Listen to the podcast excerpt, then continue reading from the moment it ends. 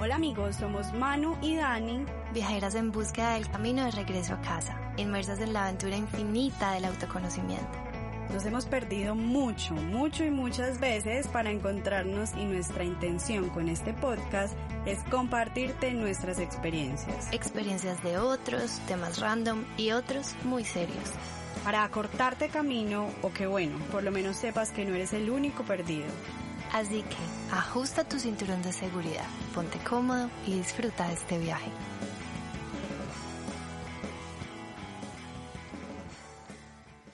En el episodio de hoy vamos a hablar de la religión, en la que crecimos, las que hemos conocido a través de este viaje y la que hemos elegido vivir hasta ahora.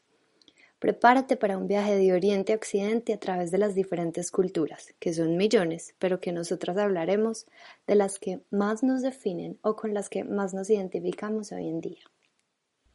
Manuelita, hello, ¿cómo estás? Bien, ¿y tú? Muy bien, feliz otra vez de estar por aquí em, en este medio, de encontrarnos para hablar de este tema tan chévere, que sé que a las dos nos gusta mucho. Total. Y te quiero, quiero empezar preguntándote, Manu, ¿tú crees en Dios? Sí, creo en Dios. Desde siempre he creído. Lo que sí he sentido es que mi Dios se ha transformado a través del tiempo. Entonces, con eso que me acabas de decir, esta es otra pregunta. ¿Quién es Dios para ti? Dios es amor, Dios es el poder que somos, Dios es el universo. A mí ya me gusta llamarle como Dios, la divinidad del universo, un, poder que está afuera y que también está dentro de mí.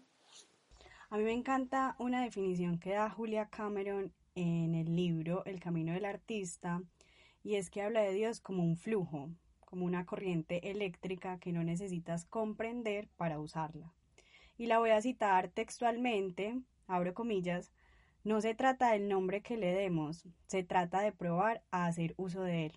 Y yo siento hoy, Manu, que para mí Dios es eso, es algo que no puedo explicar, pero que sé con certeza absoluta que existe.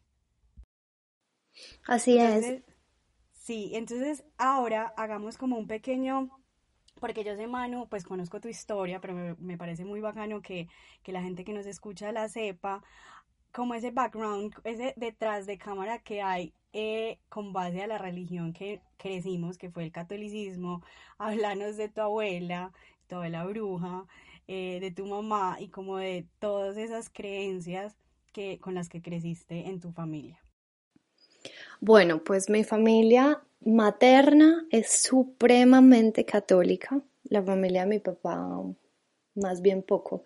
Siento que él iba a misa como por cumplir, como por decir, como que si la esposa decía, pues vamos.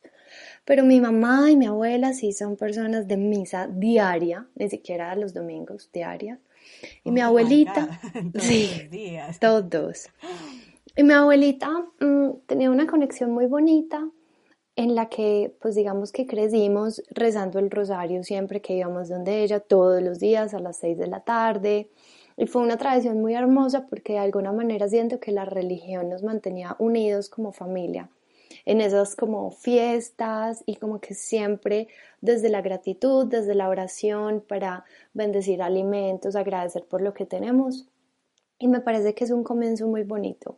Mi abuela y digamos que acá empieza como mi verdadero viaje.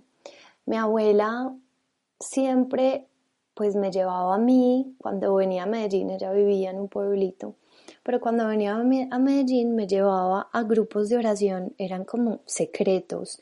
Y eran grupos de oración en los que yo veía señoras que se transformaban pues su voz se transformaba y decían que daban mensajes de la Virgen. Ella en varias ocasiones también daba mensajes como en otras lenguas y luego traducía. Entonces yo crecí, yo digo que es como como si fuera sí como el VIP de la religión como culto o sea como que lo que vivíamos era secreto y no era algo que mi mamá me decía cuéntale a tus amiguitas no era algo como que se mantenía en privado entonces de ahí empecé como a crecer viendo lo sobrenatural como normal. Y a raíz de la separación de mis papás, tanto mi mamá como yo nos refugiamos completamente en Jesús. Entonces era todos los jueves la hora santa, yendo al grupo de oración y ahí siento que yo empecé mi camino espiritual más profundo, en donde encontré en la meditación, porque yo las veía así como unas oraciones y unas meditaciones, encontré el poder para poderme tranquilizar, para poder estar en calma. Empecé a ir a los retiros de Maús, luego me volví servidora de Maús, entonces tenía reuniones y encontré un poder muy bonito y una calma a través de la religión y lo que me ofrecía en ese momento supremamente útil para lo que vivía. ¿Cuántos años tenías? Trece. O sea, ah, empecé chiquita, pues unos 13 años es un bobo. no, cuidado. Yo quiero hacer aquí una pregunta y es de los 13, 14, 15, 16, esa edad en la que ya las hormonas empiezan a decir otra cosa, ¿cómo te fue a ti con el tema de la religión mezclado ya como a la vida real, a lo que estaba pasando? O sea, me acuerdo que, que me contabas una historia que tu abuela te decía que hubo una mujer que fue al purgatorio, yo no me acuerdo cómo fue la historia, y que veía mujeres impuras. Cuéntanos eso. Mi abuela me decía, bueno, ya que estás como en son de conseguir novio, eh, pues debes tener muy claro que hay que llegar virgen al matrimonio, porque si no, serás una pecadora y te puedes ir para el infierno. Y me entregó un librito. Y el librito hablaba de la señora que veía las almas en penas en el infierno. O sea, que no habían podido ni siquiera llegar Porque al no purgatorio. llegaron virgen a, matrimonio. Exacto. Entonces ahí... Almas em en pena por no llegar virgen al matrimonio. Ahí empezó... Que alcen la mano aquí las almas en pena. ahí empezó, ahí empezó la gravedad del asunto. Y digo gravedad porque pienso que se volvió... gravedad. Gravedad. Entró la culpa y la culpa es un elemento de manipulación supremamente fuerte, llámese en la religión, cualquier religión que sea, en la familia o incluso en el, noviazgo. Exacto, cuando nos hacen sentir culpables, es tu culpa, por tu culpa, por tu gran culpa. Ahí definitivamente yo entré como en pánico y dije, no puede ser, o sea, entonces, ¿qué voy a hacer? Si hay pecados capitales, entonces sí, como mucho un día porque me fui para un cumpleaños y me excedí, ya es gula, pecado capital. si dormí demasiado porque yo no me quise levantar y no fui a misa, pereza, además que no honré la fiesta, llevada al berraco. Y ahí yo dije, esto no puede ser, o sea, desde un punto de vista pensaba que era espectacular y por el otro no. Y ahí fue que empecé a dividir la vida espiritual de la religión. Entendía como mi vida espiritual como esas reuniones de oración en donde podíamos hacer grupos de oración, fuera en la iglesia o fuera en la casa de la abuela, de mi mamá o de cualquier amiga. Y e inclusive hacer cantos y alabanzas y entendí como religión todo aquello que me estaba juzgando, porque una vez me daban Tal vez están los mandatos y pienso que son muy valiosos, pues porque la gente no puede ir matando a todo el mundo así como, pues no, ¿cierto? Tienen mucho sentido los mandamientos, pero de alguna manera también me permiten, es como si me dieran el permiso de enjuiciar a los demás. Y creo que, el juicio aquí no va. Es súper poderoso lo que estás diciendo, Manu, porque ahí es donde yo como que, yo ya les voy a contar un poquito de mi historia, pero voy a empezar diciendo que, por ejemplo, la primera vez que yo tuve novio, ¿sí? A mis 14, 15 años, 16, eh, mi novio me tocó una teta y yo me fui a confesar, ¿sí? Y yo todo el tiempo sentía ese juicio y, y yo sé que tú estás diciendo como que el tema de las normas es muy importante y el reglamento, pero yo sí ahí pues como que digo algo y es pico y chava con el adulterio, o sea, yo no quisiera ahora pues con la conciencia que tengo eh, devolverme a esos mandamientos que en algún momento me hicieron sentir tanta culpa o yo generé tanta culpa con respecto a eso. Mi historia es muy parecida a la tuya. Claro que en mi, en mi, en mi familia mi papá es que es como el más católico, ¿cierto? Mi mamá es un poquito más relajada y mi papá eh, nos, bueno, esto también es algo y es como que a mí me encantaba ir a misa chiquita porque la misa era como el paseo. Entonces yo iba a misa, me compraban paleta, iba a la misa de los niños, eh, era con títeres, entendía y después almorzábamos todos en familia. Entonces para mí el domingo era genial hacer el paseo. Pero ya después fui creciendo y mi papá no me lo ponía como como pues como obligación, o sea, sí, era más como una, una condición. Si quieres salir el fin de semana, pues tienes que ir a misa.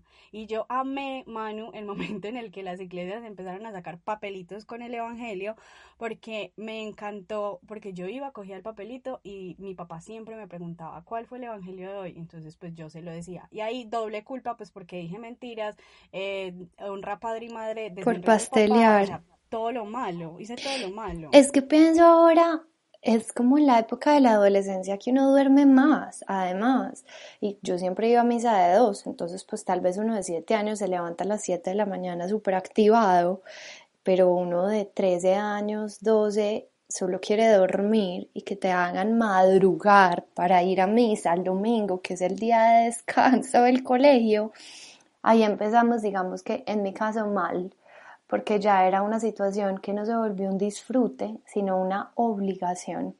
Exacto, y pienso que es como que hay cosas naturales que tú en esa época empiezas a sentir, como que quieres darle un beso a tu novio más apasionado o lo que sea, eh, y, y, que te sientes, o yo en mi caso, pues imagínense, yo llegar donde el sacerdote a decirle, eh, mire, mi novio me ha tocado un seno, me acuerdo cuál fue la penitencia que me puso, pero o sea, hoy lo, hoy lo cuento con risa, pero mano, o sea, y, y tú sabes, porque la historia que nos ha tocado vivir a nosotros con reconectarnos con nuestra sexualidad, con el no sentirnos culpables, con el disfrutar, disfrutarnos, honrar nuestro cuerpo, ha sido también todo un tema que, que tiene mucho que ver con esa...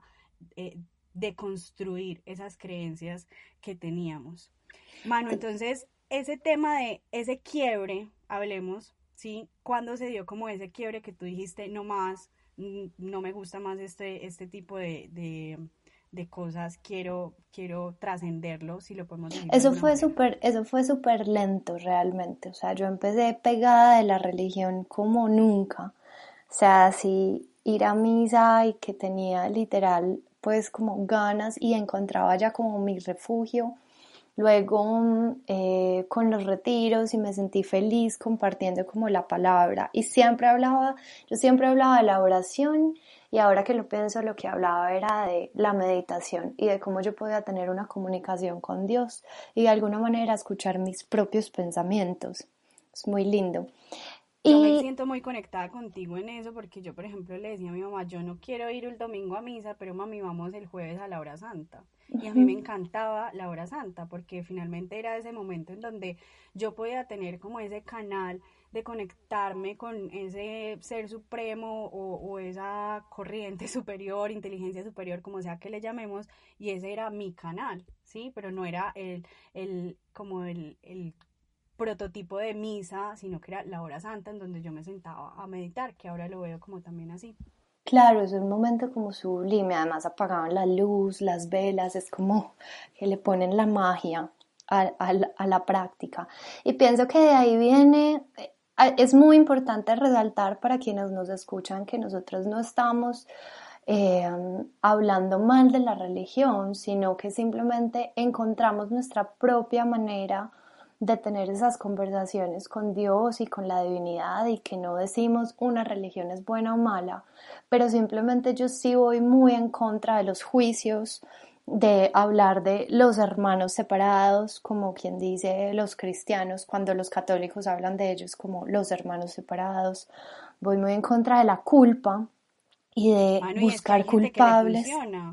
Hay gente que le funciona eso, yo no sé si te acuerdas que te contaba que yo hablaba con una amiga que me decía, sí, Dani, pues yo, pues como nosotros hacemos las clases de yoga y de meditación, ahí cuña, Eh, eh, yo ella me decía, Dani, sí, a mí me gusta todo el tema de yoga, meditación, lo he practicado, pero la verdad es que yo soy feliz siendo católica, me encanta que me digan qué hacer, cuáles son las normas, yo cumplo los diez mandamientos y me siento tranquila desde mi ética y mi moral, eh, voy a misa cada ocho días, ahora que no puedo en cuarentena, entonces la escucho por televisión y a ella le funciona, o sea, nosotros no queremos ir en contra, sino como que sí despertar una, un, o, o, en nosotros pasó como ese no tragar entero, sí, y en cuestionarnos y preguntarnos, bueno, mm, ¿qué estamos aprendiendo aquí o qué queremos dejar para nosotras, qué resuena con nosotras y qué finalmente queremos dejar ir. Y una de esas cosas grandes que quisimos dejar ir con la religión católica fue la culpa, ¿cierto?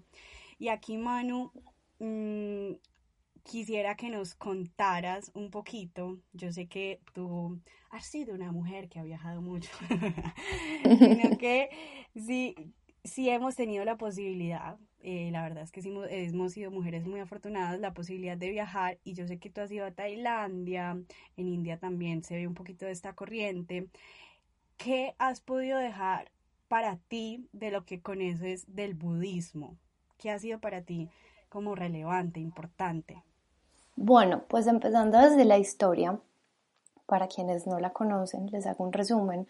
Buda era un príncipe, así súper adinerado, tenía todo, dijo, no, o sea, si yo quiero alcanzar la iluminación con tantos bienes y con tanta fortuna, pues no lo voy a lograr, tengo que renunciar a todo.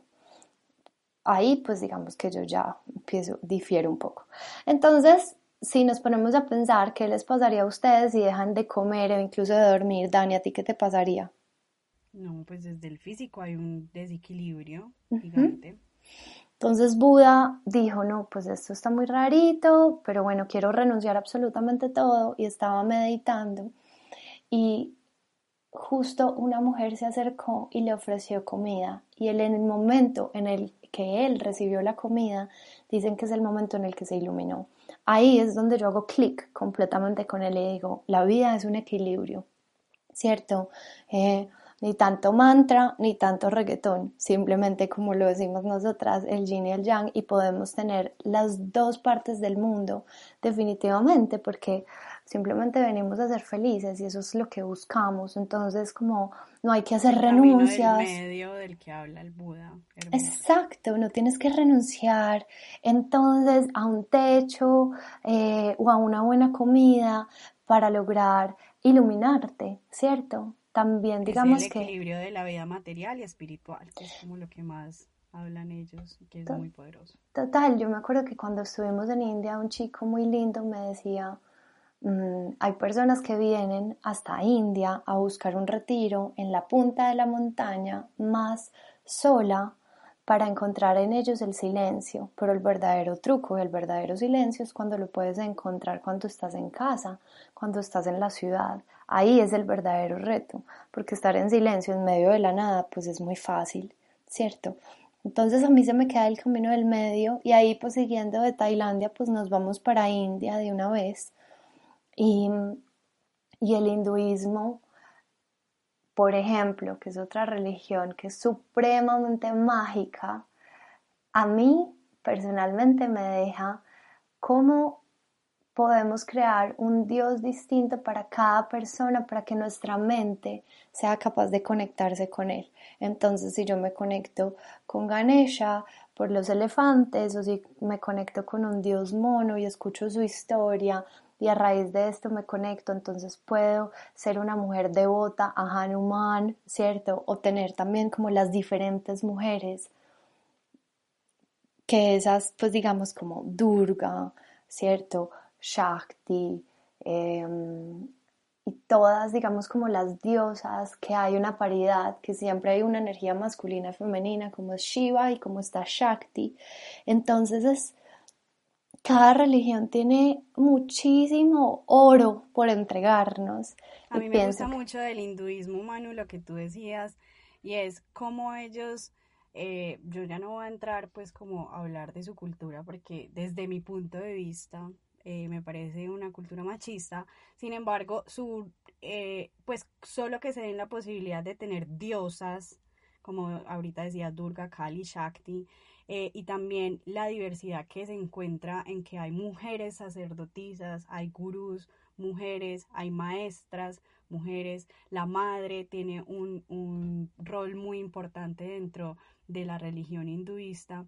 Entonces me parece supremamente poderosa porque lo que tú decías, en la religión hindú hay aproximadamente 330 mil dioses y tú te puedes conectar con el que quieras, de relacionarte con, pues como desde la imagen, con el que te más te guste o el que resuene contigo. Eso me ha parecido supremamente poderoso. Además, la energía que se vive, que yo creo que nosotros lo hablábamos, o sea, nosotros vamos a la ti que es ahí al lado del Ganges, no tenemos ni idea de la gente que está diciendo, pero la energía que se vive y se siente, eh, tú solamente tienes, como te decía tu amigo, que cerrar los ojos y mirar hacia adentro y saber que la divinidad habita en ti.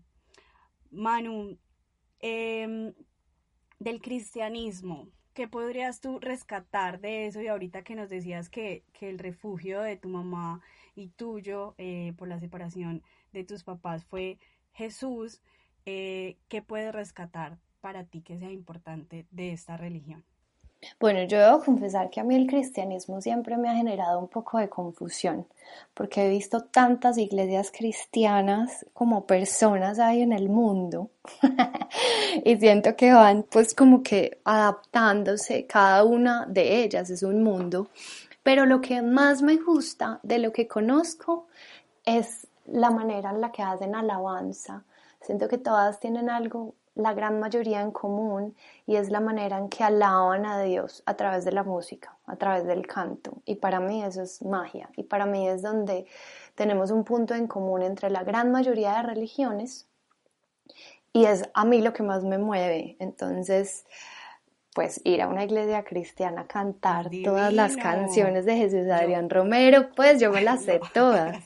me encanta. Yo crecí con una amiguita, mi mejor amiguita es cristiana y yo y fui una vez con ella al Senfol y me acuerdo demasiado de, de las alabanzas y me parece súper bonito y algo que rescato mucho, por ejemplo, de ella es que ella es muy disciplinada, es muy disciplinada, se lee la Biblia, eh, asiste rigurosamente a sus cultos y son cosas que finalmente yo rescato de esa religión y algo, bueno que, que yo sé que a ti y a mí nos pasó y esto se los contaremos en otro podcast y es que, como les decía Manu al principio, eh, hay dones que se les son dados a la gente como, como el don de la canalización, pudimos encontrar una historia diferente acerca de Jesús y lo logramos ver con otros ojos, no desde la perspectiva lejana del Mesías, el Salvador, el que se crucificó por nosotros y nuestros pecados, sino como una más cercana del amigo, el incondicional, el maestro de luz, amor, parchado, el Jesús, el parcero. Yo lo digo así y aquí va a haber gente que se va a, re,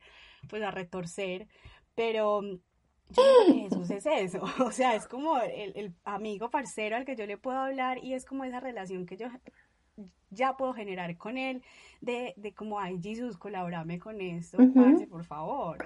Exacto, ya vas a ser como el nombre, así como en el hinduismo yo le doy un nombre distinto a cada dios, es como la figura de Dios en la tierra. Y hay un libro muy bonito que se los recomiendo a quien resuene con este tema, el tema de la energía crística, y se llama Ana, la abuela de Jesús, creo que ya es mi nuevo libro favorito.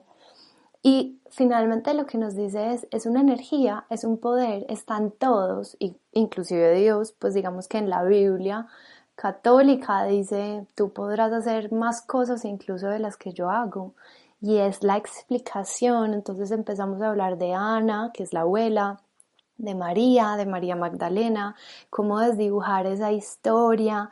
Eh, por ejemplo, ellos hablan que la llamaban prostituta porque ella practicaba tantra entonces, como el Tantra tiene poder y como desde hace muchos años lo vetaron para evitar como esa conexión eh, a través de la sexualidad con la divinidad. Y es que ahí, Manu, es donde nos damos cuenta que las religiones son una interpretación del hombre, finalmente, y que como, como tú lo decías, por ejemplo, en Europa Occidental, se ha establecido como María Magdalena con los conceptos de adulterio y prostitución. Y es una relación errónea, ¿cierto? Por lo que tú también ya nos has contado. Y no se, no, no estuvo, por ejemplo, eh, el Evangelio de María Magdalena no hizo parte de los libros de la Biblia, ¿sí? Entonces ahí seguimos ah, encontrando como esas contrariedades entre la iglesia, porque María Magdalena promovía el liderazgo de la mujer. ¿Sí? Y toda esa conexión.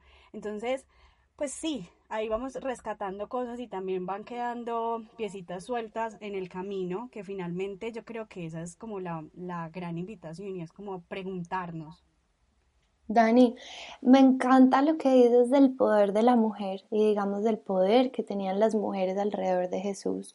Como en la religión católica no es permitido que haya una mujer que realice una Eucaristía, pero en el hinduismo las mujeres tengan poder y los dioses siempre tengan energía femenina y masculina.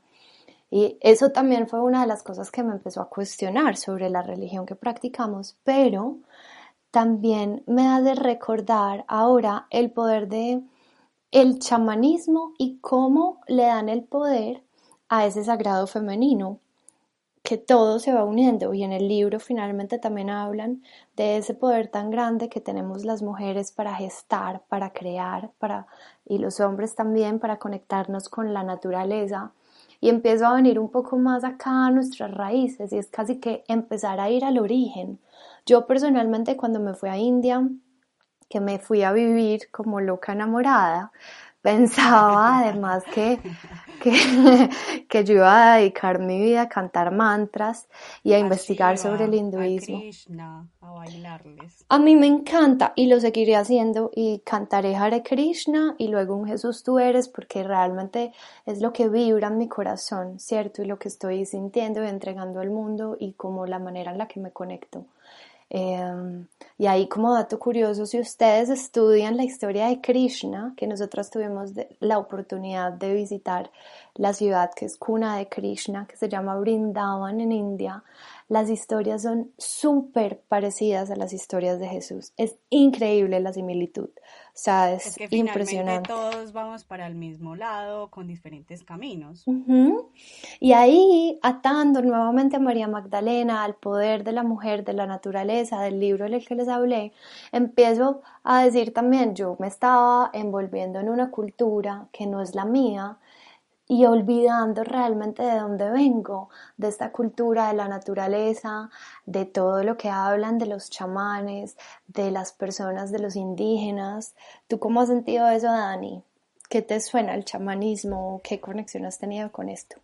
Mira que eh, a mí me parece muy bacano el tema y es lo que he logrado como recientemente conectar con lo que tú dices, esas raíces, ese origen, porque aquí en Colombia y en Latinoamérica eh, hay unos maestros impresionantes de sabiduría ancestral y mira que es muy loco porque de hecho a mí me daba mucho miedo acercarme al chamanismo, me daba mucho miedo, eh, por ejemplo, coger un tarot, yo no los cogía para nada porque yo sentía que, que iba en contra de la religión, que se me iba a meter un bicho extraño, un espíritu. Obviamente hoy le tengo mucho respeto y vibro siempre desde la luz y, y desde la magia, ¿cierto?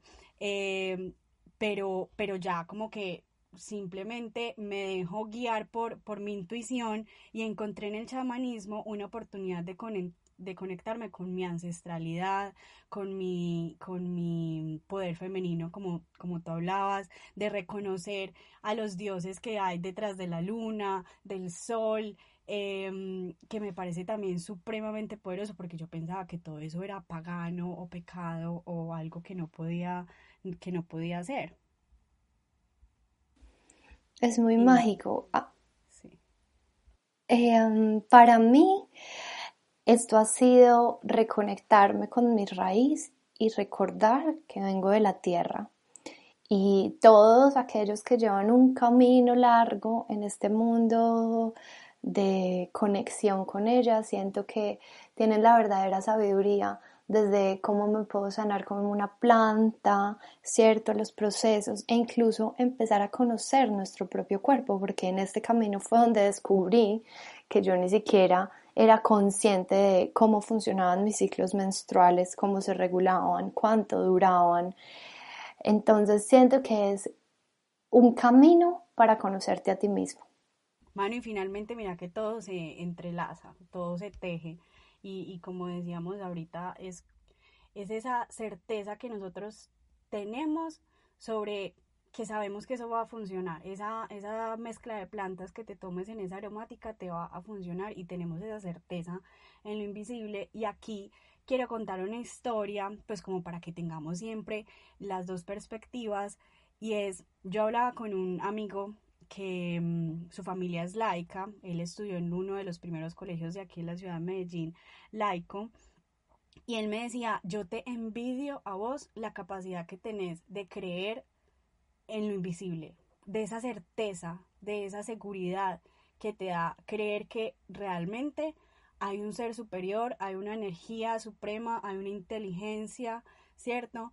Y, y entonces yo ahora me pongo a ver como en perspectiva y digo como, claro, a mí esto me lo dio la religión, a mí me lo dio esa, esa, ese, no tienes que ver para creer, ¿sí? Y yo hoy confío plenamente y tengo certeza absoluta en lo invisible y no tengo que ver a, esa conexión, sino que simplemente hago uso de ella, como decía eh, Julia Cameron. Entonces, em, me parece súper bacano como igual ver las perspectivas desde lo que nos hemos logrado deconstruir acerca de la religión, de la religión y también lo que nos ha formado y nos, y nos ha hecho como, como ser las mujeres que somos hoy. Así es, yo pienso que de ahí, pues de creer en lo invisible, es empezar a creer en nuestro propio poder, empezar a creer en que podemos crear. Yo siempre digo, si nosotras somos capaces de crear una vida, o sea, otro ser humano, somos capaces de crear cualquier cosa y rescatar absolutamente todo lo bonito que nos enseñan las religiones y aquello con lo que no resonamos, simplemente dejarlo ir. Para mí lo más importante es dejar los juicios a un lado, si esta religión me dice que A, B, C y yo hago D, F, G, pues simplemente aceptarlo, ¿cierto? Siempre y cuando todo lo hagamos desde el amor, porque creo que ese sería el principio. Desde que yo haga con amor, pues sea lo que sea, donde sea que esté, voy a respetar al otro, voy a aceptar al otro y lo voy a cuidar. Voy a estar mirando desde la compasión y la bondad. Y ahí se resume todo, cuál es la verdadera intención si me cuidas, te cuido, ¿cierto? Si te cuido, pues también me estoy cuidando a mí. Entonces pienso que para mí, como nuestra religión y nuestra bandera sería el amor. Y desde que lo hagas todo con esa mirada, absolutamente todo funciona. No tienes que estar bajo ninguna norma, bajo ninguna regla, simplemente desde el respeto. Manu, y por ejemplo aquí con eso que decías me parece muy, muy charro, y lo digo charro, puede ser muy desempoderado lo que voy a decir, pero te acordás, yo no sé si, si te acordás de esta historia que alguien alguna vez nos eh, mm, criticaba, podría decirse, porque nosotras no profesábamos ninguna religión o que nosotros decíamos precisamente que nuestra religión era el amor y que entonces esto era una posición muy facilista porque simplemente no nos casábamos con ninguna eh, doctrina, sino que eh, simplemente elegíamos qué resonaba con nosotros y qué no, y que eso nos daba como, como una postura facilista. A lo que pues obviamente nosotras no respondimos nada a eso, sino que simplemente lo pensamos y fue como, a ver, facilista trabajarse a uno mismo. Sea, poner la responsabilidad en nosotras y no en otro que te diga que está bien o que está mal, sino que nosotras mismas crear nuestra, podría decirse así, nuestra ética y nuestra moral de decir esto está bien conmigo y esto no. Eso no es para nada fácil. O sea, no es fácil elegirte, trabajar pues y trabajar en ti todos los días y elegir este camino interminable del autoconocimiento. Entonces, también esa es como la invitación, es, es lo que siempre nosotras decimos, la responsabilidad de asumirte, de, de, organizar tu metro cuadrado, de hacer contigo lo que tú sientas que va en coherencia con, con, tu, con tu vida, ¿sí? Y, y, no evitar el dolor y no evitar el sufrimiento y no evitar ese tipo de cosas que te pueden traer eh, mucha transformación.